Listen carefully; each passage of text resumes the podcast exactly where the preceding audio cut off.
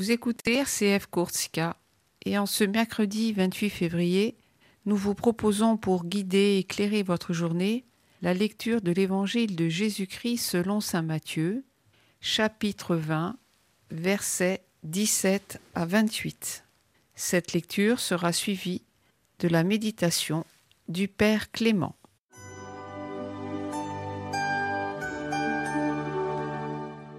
En ce temps-là, Jésus, montant à Jérusalem, prit à part les douze disciples, et en chemin il leur dit, Voici que nous montons à Jérusalem.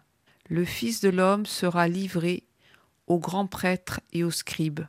Ils le condamneront à mort et le livreront aux nations païennes pour qu'elles se moquent de lui, le flagellent et le crucifient. Le troisième jour, il ressuscitera. Alors la mère des fils de Zébédée s'approcha de Jésus avec ses fils Jacques et Jean, et elle se prosterna pour lui faire une demande. Jésus lui dit, Que veux-tu?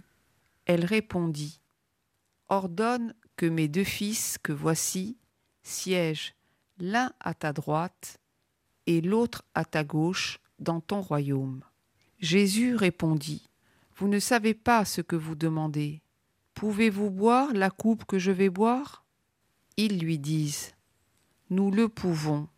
Il leur dit, Ma coupe, vous la boirez, quant à siéger à ma droite et à ma gauche, ce n'est pas à moi de l'accorder. Il y a ceux pour qui cela est préparé par mon Père. Les dix autres qui avaient entendu s'indignèrent contre les deux frères. Jésus les appela et dit Vous le savez, les chefs des nations les commandent en maîtres, et les grands font sentir leur pouvoir. Parmi vous, il ne devra pas être ainsi. Celui qui veut devenir grand parmi vous sera votre serviteur, et celui qui veut être parmi vous le premier sera votre esclave. Ainsi, le Fils de l'homme n'est pas venu pour être servi, mais pour servir, et donner sa vie en rançon pour la multitude.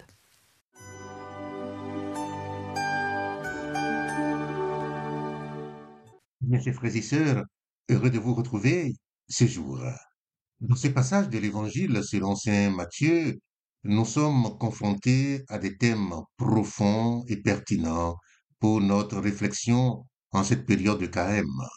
Jésus annonce sa passion à ses disciples, un moment qui révèle la profondeur de son amour et de son sacrifice pour l'humanité. Il monte volontairement à Jérusalem, pleinement conscient des souffrances qui l'attendent, la trahison, la moquerie, la flagellation et finalement la crucifixion. Cette annonce préfigure l'acte ultime d'amour et le mystère central de la foi chrétienne, la mort et la résurrection de Jésus pour le salut de tous. L'intervention de la mère des fils de Zébédée, demandant à Jésus que ses fils soient placés à ses côtés dans son royaume, nous révèle une incompréhension humaine du royaume de Dieu. Elle cherche une gloire terrestre pour ses fils, alors que Jésus parle d'un royaume fondé sur le sacrifice et le service. La réponse de Jésus à cette demande, vous ne savez pas ce que vous demandez, nous invite à réfléchir sur la nature de nos propres désirs et aspirations. Sont-ils alignés sur les valeurs du royaume de Dieu ou recherchons-nous nos propres gloires terrestres? La notion de boire la coupe que Jésus doit boire symbolise le partage de son sort, accepter les épreuves et les souffrances par amour et fidélité à Dieu. Cela nous interpelle sur notre propre capacité à faire face aux difficultés à porter notre croix au quotidien avec foi et espérance.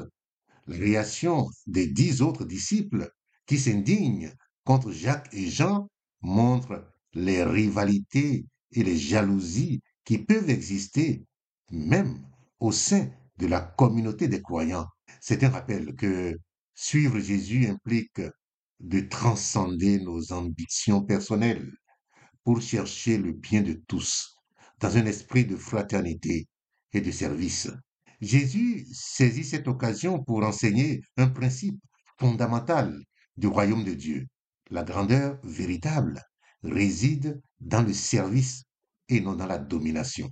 C'est beau ça. La grandeur véritable réside dans le service et non dans la domination. Celui qui veut être parmi vous, le premier sera votre esclave. Cette inversion des valeurs mondaines est au cœur de l'enseignement de Jésus.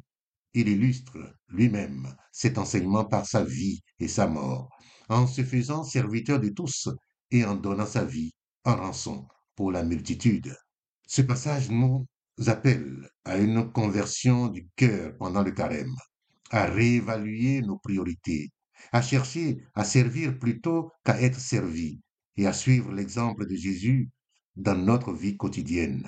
C'est une invitation à entrer dans le mystère de la passion de Jésus, à partager ses souffrances par la compassion et à anticiper la joie de sa résurrection.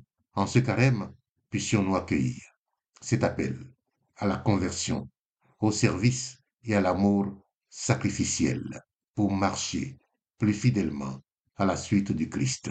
Amen. Très bonne journée à vous. Que Dieu vous bénisse. Prenez soin de vous et des autres.